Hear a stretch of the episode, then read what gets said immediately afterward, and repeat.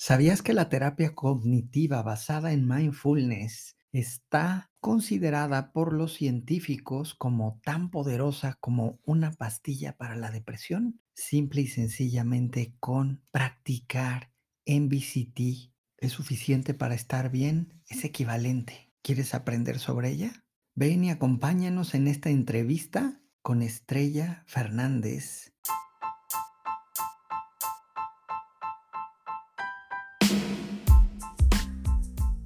Hola, soy Alex Murrieta, psicoterapeuta contemplativo.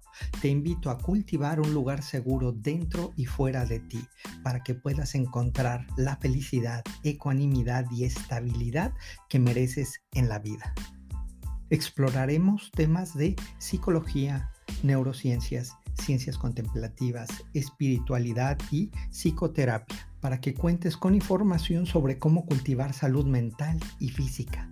Y si es el caso, aprender a prevenir y reconocer las causas del sufrimiento que te aqueja para que puedas trabajar en tu bienestar. Si quieres que abordemos algún tema en particular, házmelo saber. Solo busca ellugarseguro.com y ponte en contacto conmigo. Vamos a encontrar un espacio seguro dentro y fuera de ti. Adelante. Bienvenidos a todos nuevamente a este espacio, a este espacio de, podcast en donde tenemos el día de hoy a una invitada del ojo, a Estrella Fernández, psicóloga sanitaria especialista en neuropsicología, que es la directora de MBCT España y es miembro de los maestros de MBCT de la Universidad de Bangor y desde el 2015 están formando profesores de habla hispana y me imagino que también en inglés. Bienvenida Estrella aquí a El Lugar Seguro. Cuéntanos, ¿qué es MBCT, MBCT y por qué MBCT Spain? Este, ¿Hay algo de diferencia o de qué se trata? ¿Qué es MBCT? Bueno, lo primero, muchísimas gracias Alex por tenerme aquí y encantada de compartir este espacio contigo y con todos vosotros. Y bueno, ¿qué es MBCT? ¿Qué es MBCT? Pues eh, a mí me gusta decir que MBCT es la integración de mindfulness con la ciencia cognitiva porque es un programa que realmente combina, integra, integra más que combinar, integra los conocimientos de la moderna psicología y las tradiciones contemplativas. Eso me gusta decir que es MBCT, así me gusta definirlo. ¿Y cómo se usa? ¿Para qué sirve? ¿Y por, ¿Y por qué entran en contactos? ¿Es sinergia? ¿Es complementario? ¿Qué es lo que pasa ahí dentro de este punto de encuentro? Mm. Es, es, muy buena pregunta porque realmente este programa em, es un programa que se crea en un contexto muy explícito. Después de haber analizado en profundidad cuáles son las causas y los factores de mantenimiento de, la, de las recaídas en depresión. Se crea en este contexto, es un contexto muy explícito y muy definido. Y como se crea en este contexto, eh, se recoge todo aquello que ya se sabe que funciona para este tipo de, para esta condición, para la depresión, porque parte de este, de este análisis de la comprensión.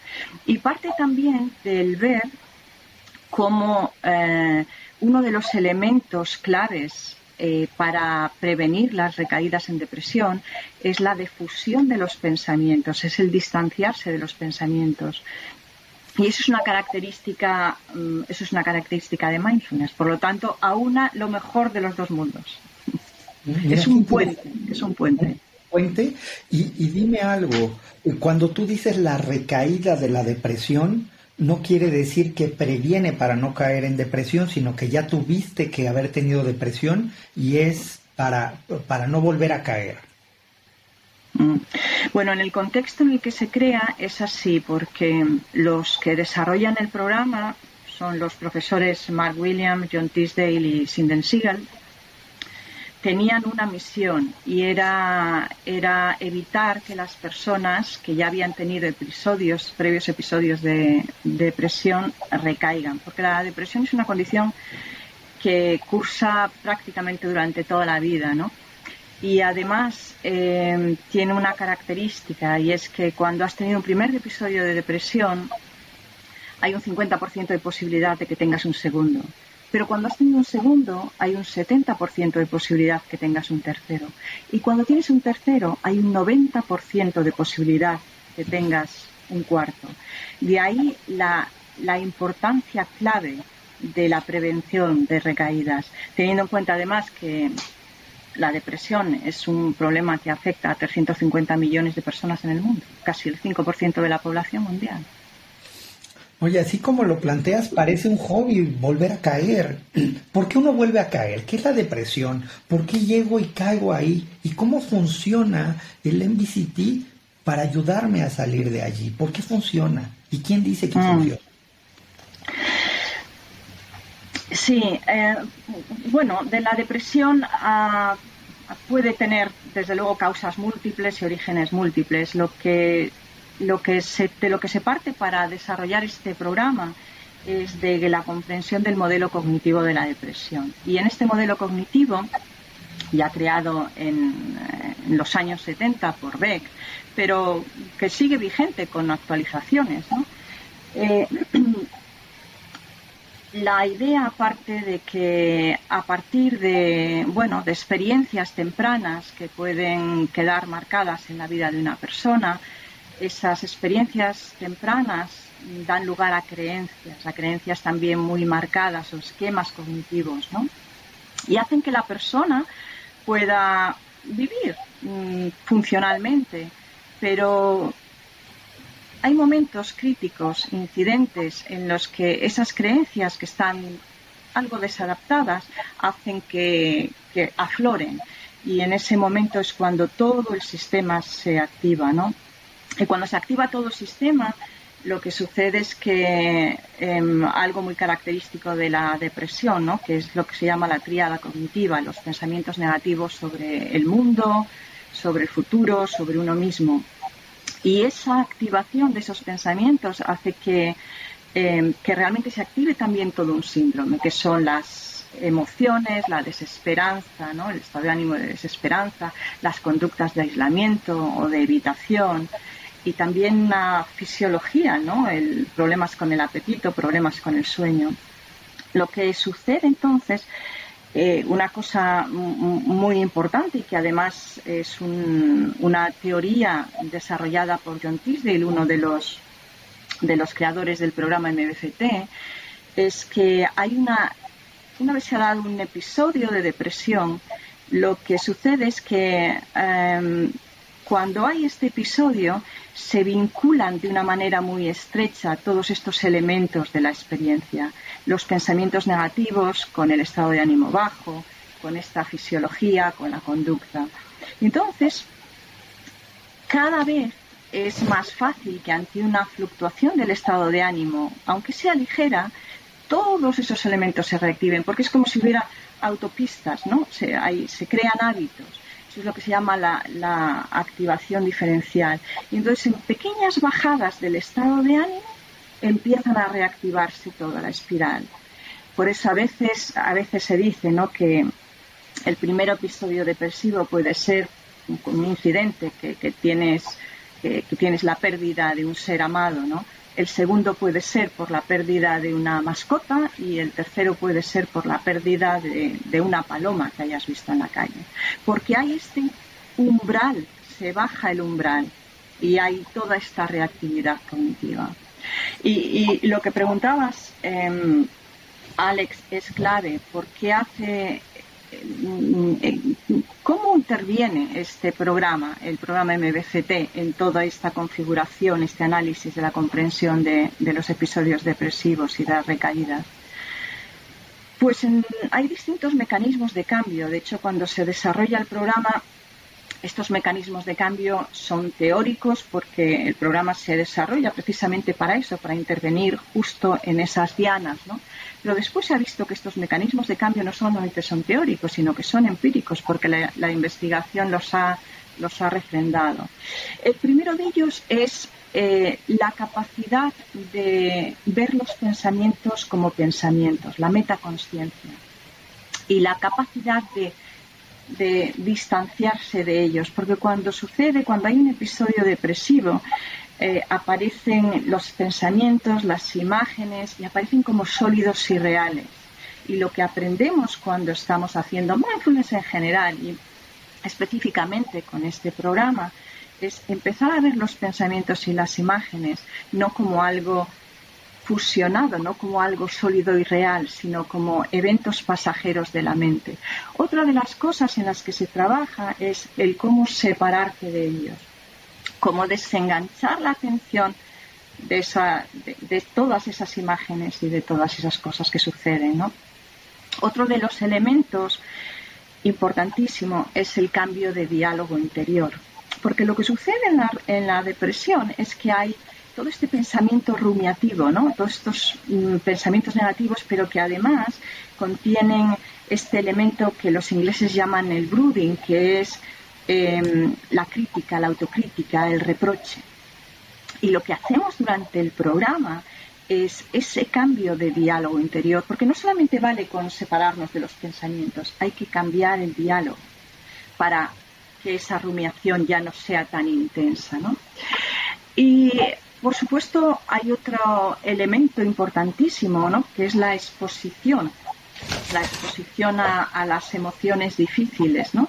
porque una de las eh, de características del síndrome es esa conducta evitativa, aislarte, no aproximarte a lo, a lo, a lo difícil, ¿no? a las emociones negativas. Y lo que hacemos en el programa es exponernos.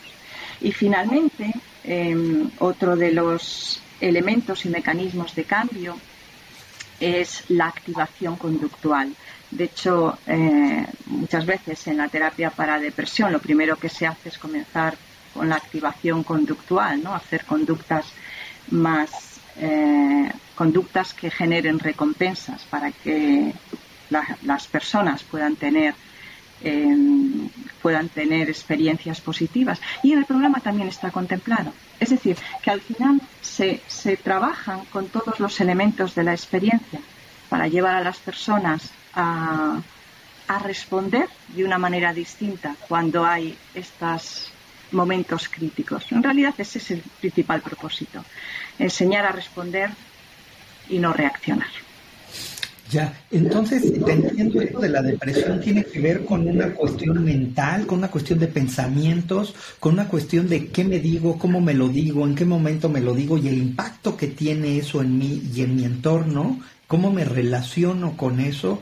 Y, y el INVCT de alguna manera me enseña a relacionarme diferente con eso que sucede y a interpretarlo de una manera más sana para que yo pueda estar mejor y, pueda relacionarme mejor con lo que sucede? Mm. Eh, exactamente, es decir, los pensamientos son centrales en la depresión. Eso es algo que, ya Beck, cuando, cuando desarrolló la terapia cognitiva, eh, lo desarrolló viendo la centralidad de los pensamientos. Y también en, en, este programa se da mucha importancia a los pensamientos y a los procesos cognitivos, porque son realmente los que pueden desencadenar toda la espiral. Pero no solamente se atiende a los pensamientos, se atiende a todo el resto de elementos, a la conducta, a las sensaciones físicas, a las emociones, y se trabaja con todos los elementos de la experiencia, con los cuatro elementos de la experiencia. Sí, sí, que, que, decías las emociones, la conducta, los pensamientos negativos y todo lo que viene siendo el disparo sensorial, ¿no? El marcador somático que, que está allí, por lo que, por lo que dices. Pero, Absolutamente, el marcador somático. Y, y, dime algo, Estrella. Eh, ¿Cómo ¿Cómo se hace eh, esto del MVCT? ¿Qué, ¿Qué, se hace? ¿En qué consiste? Eh, ¿Qué tengo que hacer? Eh, yo, yo, que, yo que estoy así. Y otra cosa también, este, ahí metido voy a, voy a poner una segunda pregunta, es ¿cómo me doy cuenta que, que, que, estoy en depresión y que no simplemente ando triste hoy? ¿no? O sea, ¿cómo ayudarle a quien nos está escuchando que, este, que, que, puede tener procesos este, depresivos recurrentes y que no necesariamente es hoy, hoy, hoy amanecí eh, bajo de energía, hoy amanecí down, que posiblemente puede ser que sí, y, cómo reconocerlo, cómo funciona y cómo, cómo, actúa, cómo lo aprendo y, este, y cómo reconocerlo en mí. Bueno, obviamente hay criterios diagnósticos para la, depresión que están, recogidos en los manuales diagnósticos y esto, tiene, está, muy, explicitado. ¿no? Pero eh, es importante notar que, todos podemos eh, llegar a momentos de depresión. Es decir, la depresión no es, no es algo cualitativamente eh, distinto que le pase a una serie de personas, sino que todos, absolutamente todos, em, tenemos estos pensamientos negativos, tenemos este estado de ánimo bajo, tenemos estos periodos. Lo que pasa es que cuando llega a una intensidad determinada y un periodo de tiempo determinado es cuando te ponen un criterio diagnóstico. Esto es muy importante que lo, que lo, que lo hayas mencionado, Alex, porque, porque realmente este programa está, como decía, se ha creado en un contexto muy explícito que era la depresión. Pero lo que se ha visto es que estos procesos de reactividad cognitiva, estos procesos de rumiación o de eh, pensamientos repetitivos y de evitación de la experiencia son procesos comunes a todos nosotros. Y son procesos, son los mismos procesos que subyacen a la ansiedad. Lo que pasa es que los contenidos pueden ser distintos. El contenido de la ansiedad es un contenido más de control hacia el futuro y todos nosotros oscilamos porque mm, tú no has tenido rumiaciones, yo sí. Claro que sí, todos los días, todo el tiempo de hecho. Y, eso, eso es muy interesante porque porque en este programa precisamente lo que eh, de lo que se va lo que se trata es de, primero, entrenarnos, decías antes, ¿cómo, se hace? ¿Cómo se entrena? Lo primero que hacemos es entrenarnos a darnos cuenta. Porque es un entrenamiento. Y hay una primera parte del programa que nos, que nos entrenamos precisamente eso, a darnos cuenta, a darnos cuenta de nuestros patrones de la mente, de cómo funciona, de esa metaconsciencia que comentábamos antes. Em, es como si construyéramos un, em, ¿cómo se llama? El, aquello que se pone en las fachadas, se me ha ido la, se me ha ido la, la palabra, para hacer construcciones. Como un andamio. Un andamio, exacto. La palabra es andamio. Es como si construyéramos un andamio, ¿no? En esa primera parte. Estamos construyendo un andamio para después, una vez tenemos el andamio puesto, lo que vamos a hacer es entrenarnos a responder de forma distinta y entrenarnos a no caer en esa reactividad que vuelve a, a llenar el síndrome, a esa espiral. Por lo tanto, funciona de manera gradual, progresiva. Cada sesión construye sobre la anterior de manera que se construye esa escalera, ese andamio, para después empezar a responder de una manera distinta cuando tenemos emociones eh, difíciles, responder de una manera distinta cuando notamos esos patrones de pensamiento que todos tenemos, esos patrones de pensamiento negativos, y también responder de una manera distinta y realizar de una manera distinta las actividades que hacemos en la vida diaria. Por eso comentaba antes ¿no? que están involucrados todos los elementos de la experiencia, no solamente los pensamientos, que son centrales, pero también eh, las, eh, el cuerpo y, y, todo lo somático, la conducta y las emociones. Entiendo. Y dime algo, Estrella. ¿Dónde puedo aprender esto del MBCT? ¿Quién me lo puede enseñar? ¿Cualquier persona? ¿Voy así con un psicólogo y todos lo saben? ¿O, en qué me tengo que fijar para saber que estoy haciendo eso? ¿O, mm. cómo encontrar a un profesionista del MBCT? ¿O hay profesionistas leyendo un libro lago? Este, ¿Cómo? Mm. Eso es un gran riesgo, eso es un gran riesgo. No, realmente eh, comentaba antes, mm, el programa es un entrenamiento. El programa es un entrenamiento y quien entrena tiene que estar todavía mucho más entrenado. Por lo tanto, hay todo un itinerario de entrenamiento para profesores de este programa.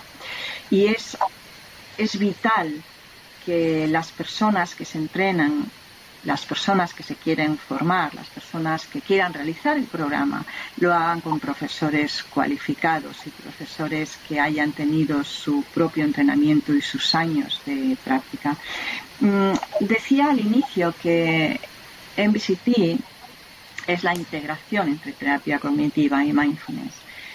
El estar entrenado en terapia cognitiva es una pata pero es un programa de mindfulness. A veces se llama terapia cognitiva basada en mindfulness y da la sensación de que sea terapia cognitiva, pero en realidad es un programa de mindfulness que integra los principios de la ciencia cognitiva. Por lo tanto, el entrenamiento eh, profesional en mindfulness mm, es clave.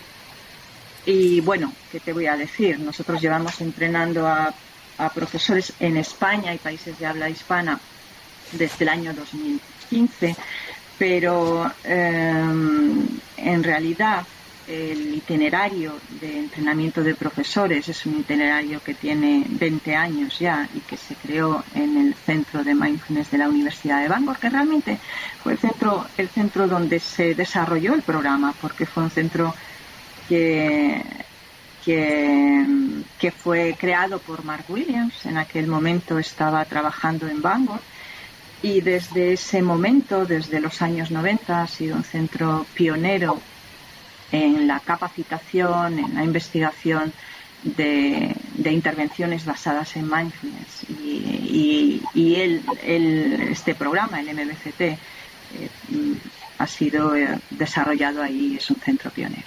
Y, por tanto, la formación que nosotros em, entregamos mm, es esta formación basada en, en muchos años de, capacitación, de experiencia y solidez. Cuando hablas de nosotros entregamos, Estrella, ¿estás hablando de Bangor o, de, o a qué te refieres de manera específica? Porque ves que hace rato te preguntaba, ¿qué, es esto de MBCT España y qué tiene que ver con MBCT mm. Bangor? ¿Sí? Claro, pues eh, fíjate, MBCT España nace de mm, precisamente con la misión de acercar el itinerario de formación de profesores de MBCT de Bangor al mundo de habla hispana. Esa es la principal misión de, MBCT Spain y, realmente nace de, un, de un enamoramiento personal, eso es algo muy personal, pero es algo que, mm, digo un enamoramiento porque cuando yo conocí el programa MBCT en el año 2006 fue en una en un, en un congreso internacional de psicología con Mark Williams y me quedé enganchada ahí. Y a partir de ese momento eh, mm, mi propósito fue yo voy a traer esto a España. Y entonces me fui a Bangor, hice toda la formación, hice todo el entrenamiento y finalmente en el 2015 con la ayuda de mis queridísimos compañeros de la Universidad de Bangor, pues eso fue posible eh, traerlo en España. Qué bien, y, espero que pronto lo traigas a más lugares de habla hispana, que no sea nada más España, porque lo necesitamos por todos lados, porque justo hacia allá voy en mi siguiente pregunta. ¿Cuál es el área de aplicación? Nada más es depresión, nada más tiene que ver con, con, la terapia. ¿E, ¿Esto es terapia? O, qué es el programa a final de cuentas? Si yo tomo un programa de MBCT, ¿estoy yendo a terapia como a esos grupos de, de, de, de terapia terapéuticos? ¿O, qué es lo que encuentro yo este, al cursar eh, MBCT? ¿O, cuál es eh, el área de impacto específica? Mm, mm. Sí, muy buena pregunta. No, no es terapia. Este es un programa de entrenamiento psicoeducativo. Y es un programa de entrenamiento psicoeducativo en, que explora mm, realmente cuáles son los factores psicológicos causantes del malestar, que subyacen al malestar psicológico y que son básicamente este proceso de, rumiación, de reactividad cognitiva, junto con la evitación de la experiencia. Y como decía antes, estos son procesos que, que no se dan solo en depresión. Esos son procesos con los que podemos resonar todos en un momento u otro que se resuena cuando tienes ansiedad, que es la, cara opuesta de la depresión, es la ansiedad. Eh, ahora mismo ya se está hablando de, de, una categorización conjunta como trastornos emocionales, ¿no? Pero como decía antes, hay una curva de Gauss, ahí estamos todos, cuando llegamos a un extremo nos dan un criterio diagnóstico. Por lo tanto, este es un programa que es útil para cualquier persona que que quiera eh, realmente mm, explorar las causas del malestar psicológico y, responder de otra manera en su vida. Por lo tanto, el, ámbito de aplicación ahora mismo, mm, mm, bueno, por supuesto hay una aplicación clínica y que además está refrendada por la, por la guía NICE, que es la guía de excelencia clínica del referente de todo el mundo pero hay una aplicación a población general, porque todos tenemos estos procesos de, rumiación, estos procesos de evitación de la experiencia, todos sufrimos. Hay un sufrimiento universal y luego hay sufrimientos específicos, pero es para el sufrimiento universal. Ya, entonces el MBCT no es específico de depresión, sino que reconoce la experiencia del sufrimiento en la humanidad y le da una herramienta para lograrlo, para, para, lograr eh, abordarlo y para lograr manejarlo, desde donde te entiendo. Exactamente, aunque el, el, desarrollo haya sido en ese contexto tan explícito de la depresión, eh, las áreas de implementación y los contextos de implementación se han ampliado precisamente por eso, porque aborda esos procesos psicológicos que subyacen al malestar universal. Y entonces hay, hay adaptaciones contemplando eh, más específicamente los procesos de ansiedad, hay adaptaciones para, para la vida, pero la, la, base y el eje es, es el, el programa original, porque realmente los procesos son los mismos. Y ustedes en MBCT España, ¿En qué áreas trabajan? ¿Nada más es en el área de la salud mental o lo llevan hacia, hacia otras áreas, hacia otros sectores? Eh, nosotros desde, desde que comenzamos estamos trabajando por un, lado en el área de la salud mental, pero muchas de las personas, mm, no sabría decirte el porcentaje, pero muchos de los profesores a los que formamos incluso eh, son profesores que van a impartir el programa a población general a población general y a organizaciones, eh, ámbito educativo, ámbito empresarial, mm, es decir, en distintos contextos. Lo que sí hacemos es que cada persona cuando implementa el programa, mm, bueno, es importante que conozca el contexto de aplicación y quiénes son los participantes, pero normalmente son mm, yo imparto tanto en el en ámbito clínico como en población general, son muy transversales. ¿Y hay alguna contraindicación hacia el programa? Porque bueno, dicen que, que, este, que difícilmente algo es bueno para todos, ¿no? Hasta hay gente que, mm. Que tiene problemas este, para tomar agua, ¿no? Entonces, este, Ah, ¿Es, para todos o, cómo funciona? Bueno, hay criterios de inclusión y criterios de exclusión. Y, esos criterios de, de exclusión, que son, mm, bueno, son también criterios similares a cualquier otro programa de mindfulness, porque al final lo que estamos haciendo cuando estamos en un programa de entrenamiento en mindfulness es mirar hacia adentro. Y cuando miras hacia adentro pueden pasar cosas especialmente cuando hay situaciones muy críticas en la vida, cuando estás en un momento crítico de duelo, si estás en un periodo em, de depresión aguda, quizá al principio no se, no se recomendaba y era uno de los criterios de exclusión y ahora está la cosa un poco más, eh, lo que hacemos es, realmente mm, ver cuáles son los recursos de la persona, no solamente el criterio diagnóstico es lo que le excluye, sino también cuál es el contexto de esta persona, los recursos que tiene, si está apoyado o no, etcétera. Por otro lado, em, cuando la persona está consumiendo algún tipo de sustancia, esto no se puede, no se puede realizar. Y cuando hay una capacidad atencional, que a veces sucede por distintos tipos de medicación, está muy, muy reducida, también eh, no es aconsejable este programa porque es un programa demandante. Lo que se pueden hacer es adaptaciones.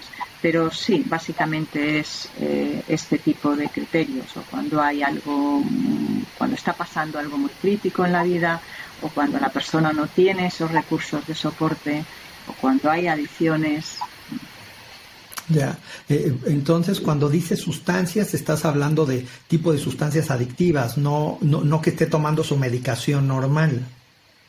No, no, no, tipo de sustancias adictivas, tipo de sustancias adictivas. Y cuando está tomando la, con la medicación, no, no, la medicación normal normalmente no, no mm, ayuda, puede ayudar, a, de hecho, al, a la participación en el programa. Hay veces que según con qué tipo de medicación y según con qué tipo de condiciones eh, y en qué momento, si hay un momento muy agudo, esto puede suponer que la, que la atención esté muy mermada, que la capacidad atencional esté muy mermada. Entonces, a veces esto se, esto se tiene en cuenta y quizá no es el momento adecuado para hacerlo. Se espera que haya una estabilización mayor.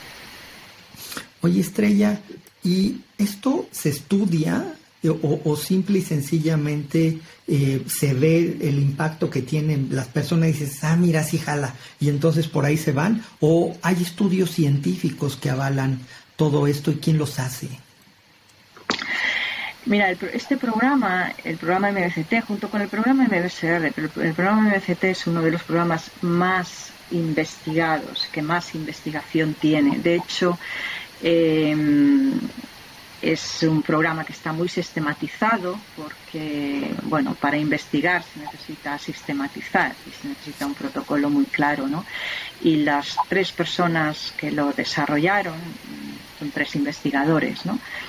Y de hecho, em, el programa en un inicio se, se investigó con esta población diana a la que iba, que eran las personas que habían tenido depresiones recurrentes. ¿no? Y se vio, en los primeros estudios se veía que se reducía la recaída de depresiones hasta en un 43%, mm, teniendo en cuenta ah, en comparación con el tratamiento habitual. Estudios posteriores lo que han visto es que la intervención en el programa MBCT es exactamente igual que el mantenimiento con antidepresivos. Esto es un estudio del 2010 de, William eh, y de hecho desde mm, el 2004 es un programa que está eh, recomendado por, como decía antes, ¿no? por la guía NICE. La guía NICE es la guía de excelencia clínica del Sistema Nacional eh, del Reino Unido, pero que es un referente mundial y está adoptado ya por numerosos sistemas de salud de todo el mundo. Y la guía NICE desde el año 2009, lo, recomienda desde el año 2004, pero desde el año 2009 lo ha planteado como una prioridad de implementación en el sistema nacional de salud en el Reino Unido. De hecho, eh, está, hay, hay un importante despliegue para eh, para formar a profesionales eh, sanitarios de primera línea en atención primaria en el sistema de, salud con, el programa MBCT. Wow, wow. Y este y cómo implementarlo. Eh, eh, uno, en primer lugar, el MBCT en, en mi vida y luego, si es que yo lo quiero aprender, ¿cuáles son los pasos para, para, para yo aprender a, de qué se trata el programa y obvio para aprender a, compartirlo con otras personas. Si me quisiera yo ir por esa vía, mm. eh, ¿cómo es? Bueno, hay, hay, todo un itinerario, está todo bastante estructurado, hay todo un itinerario de formación y ese itinerario de formación lo primero que comienza con, con, con la planta baja, que la planta baja es eh, haber participado en este programa y haberlo experimentado, porque, bueno, tú sabes, Alex, eh, mindfulness es algo que se practica, no se aprende, es algo que a veces dice, es algo que se capta, no se aprende. Y, ese, ese itinerario, eh, ya digo, la, la, la base la fundamentación es haber experimentado el programa de ocho semanas de forma personal y eso posibilita el acceso a comenzar con este itinerario de formación de profesores. Y este itinerario de formación de profesores realmente está focalizado y está enfocado a desarrollar las competencias, toda una serie de competencias eh, de profesores de, de mindfulness que están recogidas en, bueno, en un documento que se llama MBITAC, es un documento que precisamente se desarrolla también en, en, la Universidad de Bangor en, en conjunción con, con, Oxford y con Exeter, pero la principal em, la principal eh, persona que, tiene la iniciativa es Rebecca Crane, que ahora mismo es la directora del centro de la Universidad de Bangor. Y este documento, el MBITAC, lo que recoge son una descripción detallada de las distintas dimensiones que constituyen las habilidades de un profesor, con las distintas características. ¿Por qué? Pues porque a la hora de, formar y de entrenar a profesores tenemos que tener unos criterios mm, ciertamente objetivos y tenemos que tener no solamente esos criterios objetivos a la hora de a la hora de, la evaluación, sino también en la guía de la enseñanza. Por eso cuando hablamos del itinerario de formación, es un itinerario que va formando a los profesores en todas estas distintas dimensiones. Es como la construcción de un portafolio con práctica personal, eh, asistencia a retiros, eh, reflexiones escritas, lectura, eh, seminarios formativos, pero que todo va confluyendo en esa construcción mm, multidimensional. Y bueno, tiene varias etapas. Sí, tiene varias etapas. Y, hacia allá iba. Obvio, como pues eh, escuchando esto que tiene que ver con la salud mental y todo lo que ayuda, pues nos surge, ¿no? Nos surge aplicarlo. Entonces, la formación debe de ser express, ¿no? O sea, en seis meses ya estoy listo o, en un fin de semana ya estoy listo para darlo. Hay muchas formaciones de, de, mindfulness y, de, y de programas que veo que salen en, poco tiempo, ¿no? Eh, para MVCT eh, es así, o sea, ya eh, en en un, mes, en un fin de semana, ya estoy listo? Eh, es de cocción lenta. no es una preparación de olla express. Pero en realidad cualquier programa, cualquier entrenamiento serio, eh, todos sabemos, eh, decíamos, mindfulness es un proceso que se va adquiriendo con la práctica, con la práctica, con la práctica, con la práctica. Y eso no lo tienes en un mes. Lo que sí que se va adquiriendo es, vamos dando pasos y las personas van ah, comprendiendo no solo desde lo intelectual, sino desde lo vivido. Y esto es un proceso que tiene una maduración, como te decía, es una, un poco en broma, ¿no? Lo de la cocción lenta, pero sí tiene una maduración. Y bueno, las personas, sí que es cierto que, claro, evidentemente todo el mundo quiere tener, y es, es absolutamente lógico, ¿no? Tener un horizonte temporal. Pero normalmente es eh, todo el itinerario hasta llegar al nivel de lo que se llama trained, trained, trained teacher o profesor capacitado, eh, normalmente se suele realizar en un año y medio, dos años, algo así. Pero luego, si quiere, hay personas que pueden pasar al siguiente nivel, que ya es la evaluación por competencias, y eso ya es un poquito más, porque se trata no solamente de lo que adquieres con los cursos, con la práctica personal, con la asistencia de a retiros, sino también en ese proceso hay el aprendizaje que se da al impartir los cursos, como profesor en prácticas, profesor supervisado, es decir, realmente es un acompañamiento.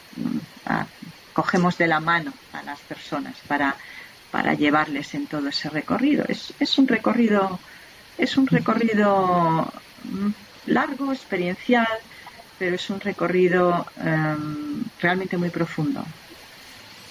Muchísimas gracias.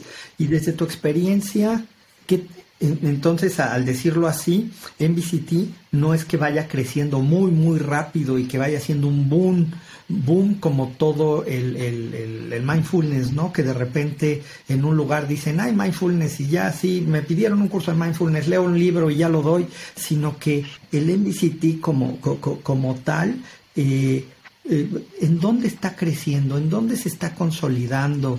¿Qué, áreas les faltan? ¿Cuáles son sus, áreas de oportunidad para crecer y explotar eh, eh, y, ir penetrando, ¿no? Porque hoy en mm. día la, paciencia es una de esas cualidades mm.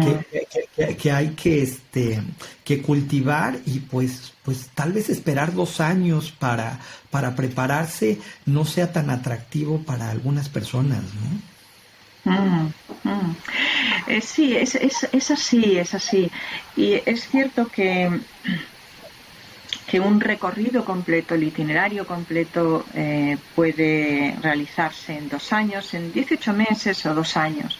Lo que sí también es cierto es, es que desde el primer momento, desde el primer eh, bloque de formación, el profesor en prácticas va realizando ya cursos, va eh, experimentando, porque impartir es también aprender. Por supuesto, como te decía antes, es de la mano de la supervisión, ¿no? Pero no es que sean dos años sin hacer nada, realmente son dos años muy, muy completos, ¿no? un año y medio muy completo, ¿no? Esto por un lado. Y por otro lado, mm, es cierto, hay una, hay, hay una gran profusión de, bueno, de personas que, que quizá enseñan mindfulness después de leer un libro. Yo, mm, eh, bueno, es, es, es algo que no tiene ningún sentido porque mindfulness realmente es una práctica como decíamos antes se transmite, no se, no se enseña, ¿no? no se enseña. Pero bueno, eh, nosotros nos vamos sencillamente a enfocar en las cosas bien hechas y en los profesionales, en los profesionales serios. Cuando decías áreas de implementación, pues eh, bueno, es que hay muchas áreas de implementación, realmente hay muchos contextos, por lo que decíamos antes. ¿En qué contextos no hay personas que sufran? y a mí no se me ocurre ninguno. A mí no se me ocurre ninguno. Lo que sí es cierto, por ejemplo, te doy la, mi experiencia en España. Nosotros, nosotros formamos a, muchos profesionales, hay profesionales del mundo de la salud mental, hay profesionales eh, del mundo de la educación, del mundo del coaching y cada uno de esos profesionales lo que hace es eh, de alguna manera llevar el programa a sus ámbitos de a sus ámbitos y a sus contextos de actuación. Lo que sí es importante es em, que las personas estén realmente comprometidas, que estén comprometidas con la práctica, que estén comprometidas con el rigor y con la integridad. Porque eso es uno de las, eso es uno de las, eh, quizás es ahora lo más importante para, para todo este campo de mindfulness, enfatizar el rigor y la integridad y el compromiso con la práctica personal. Y eso es también nuestro compromiso. Qué interesante. Pues muchísimas gracias, Estrella, por tu tiempo. Este, ¿en dónde te podemos encontrar? Este, cómo, cómo hacemos para que los que estén interesados en cursar un curso de MBCT o eh, formarse, pues tengan acceso en español, ¿no? Porque yo he visto muchas formaciones en Estados Unidos, Canadá, en, Europa, pero no necesariamente en nuestro idioma. Eh, ¿Cómo te encontramos? ¿Cómo los encontramos? Pues mira, en nuestra página web es mbct-spain.com. Allí podéis encontrar absolutamente todo. Ahí estamos, estaremos encantados de, contestar a cualquier duda, cualquier información que queráis y a vuestra disposición siempre. Muchísimas gracias Estrella, agradecemos tu tiempo, tu espacio, sabemos que eres una mujer bien ocupada, bien humilde y súper inteligente. Muchísimas gracias por todo y esperemos tenerte más seguido por aquí y este, invitamos a toda nuestra audiencia a cultivar un lugar seguro dentro y fuera de sí para tener mucho, mucho bienestar. Gracias Estrella, que estés muy bien. Muchísimas gracias Alex por traerme aquí. Un placer. Gracias.